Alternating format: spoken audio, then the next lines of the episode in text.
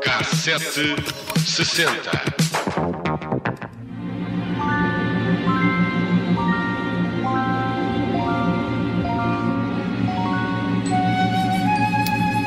Hoje voltamos às eh, séries que foram grandes êxitos noutros tempos e com esta música angelical estamos a falar de. Um anjo na terra. Exatamente, a história de um anjo que volta à Terra e para conseguir uh, um lugar vitalício no céu tem de ajudar dezenas de pessoas. Foi um sucesso na década de 80 porque é daquelas séries que se pode ver em família, com os mais pequenos e que tem sempre ensinamentos sobre o amor ao próximo e como a ganância é o pior dos males. Ah, que mensagens bonitas. A fazer de anjo sem asas está Michael Landon, que interpreta a personagem de Jonathan Smith. Landon, que participou em Bonanza e em Uma Casa na Pradaria, contracena com Victor French, que faz de Mark Gordon e que também entrou nessas duas outras séries. E sobre Uma Casa na Pradaria fala-se de uma maldição que afetou mortalmente os seus atores. Mas já lá vamos a isso. Antes falemos de Anjo na Terra, ou no inglês Highway to Heaven, numa tradução literal Autoestrada para o Céu, eh, embora eu preferisse uh, Via Rápida para o Céu. Sim. Via rápida. Uma via rápida para o céu.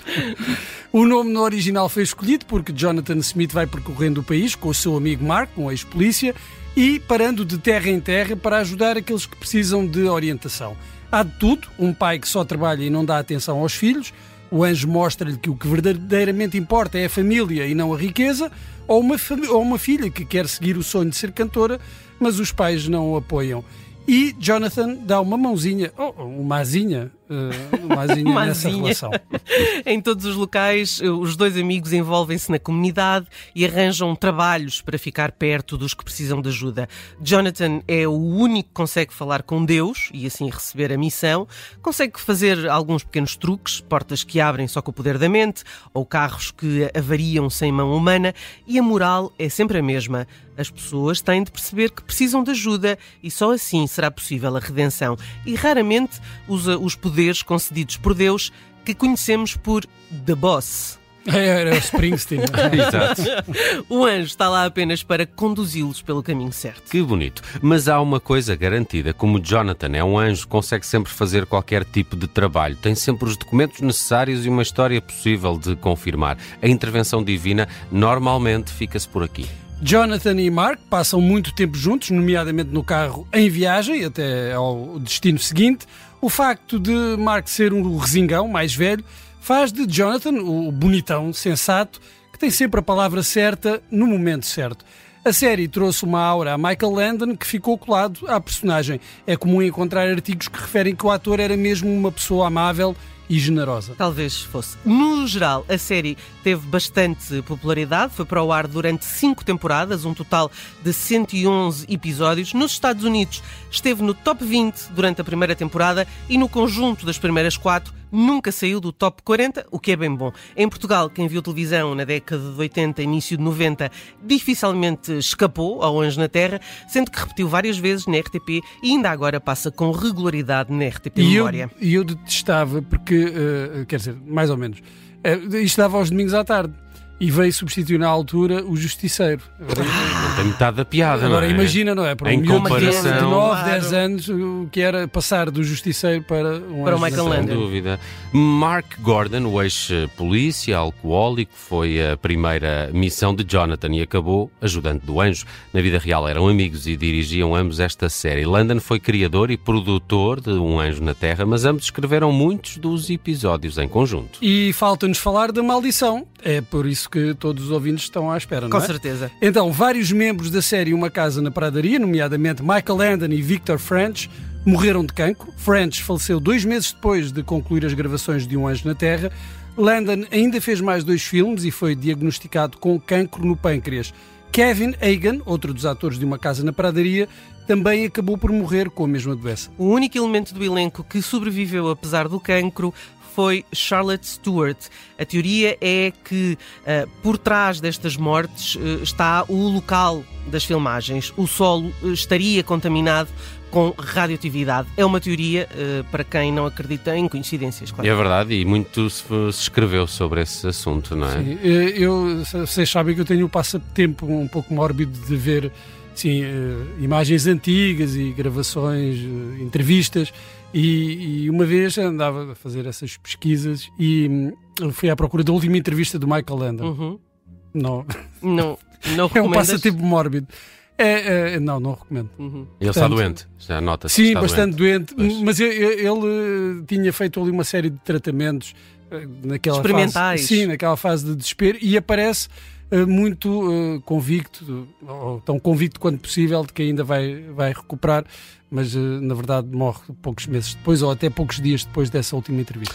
Muito bem, olha, eu fui a 1984, que é quando vai para o ar o primeiro episódio de Um Anjo na Terra. A música desse ano foi muito influenciada pelo audiovisual. Um dos eh, singles mais vendidos em todo o mundo vem de uma banda sonora de A Mulher de Vermelho. Falamos de I Just Call to Say I Love You, esse baladão de Stevie Wonder.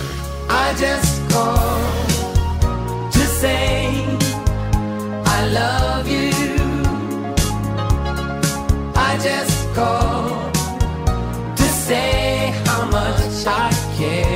E depois temos Footloose, a música está do teu lado, filme com Kevin Bacon que produziu outro sucesso uh, musical do ano, Footloose, de Kenny Loggins.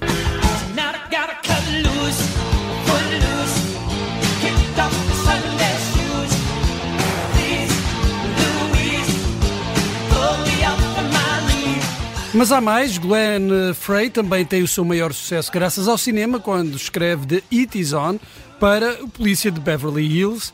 Uh, ou caça-polícias. É o caça-polícias. É, é, Beverly Hills Cop? Exatamente, é o caça-polícias. A tradução é caça-polícia? É o caça-polícias. Ah, pois é. Uh, foi o segundo filme mais visto em 1984 e eu acho que agora está de regresso. Não sei se é um remake, se é a recuperação hum, da personagem. Não quero ver, não quero ver. Eddie Murphy. Este, este foi tão bom, não é? O Eddie Murphy, este era tão bom.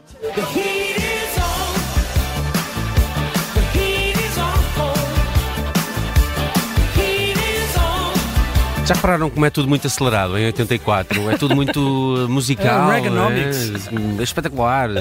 Bem, no primeiro lugar do box office do cinema de 84 está quem? Está quem? Caça-Fantasmas. É verdade. Caça-polícias, Caça-Fantasmas. É, também é, é, com um belo tema musical do Ray Parker Jr. E, e é com ele que fechamos o K760 de hoje, porque de certa forma falamos de histórias de fantasmas.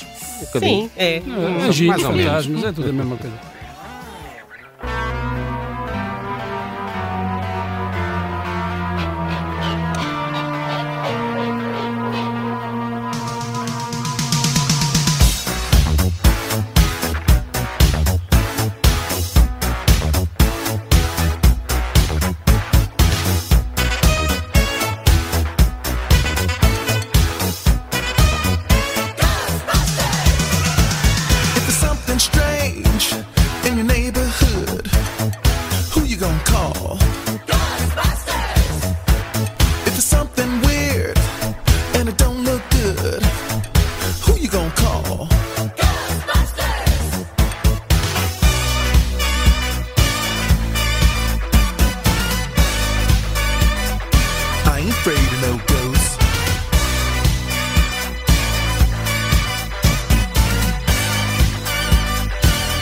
afraid of no ghosts.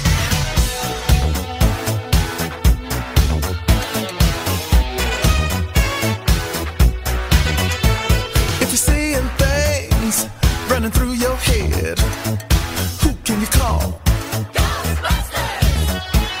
An invisible man sleeping in your bed.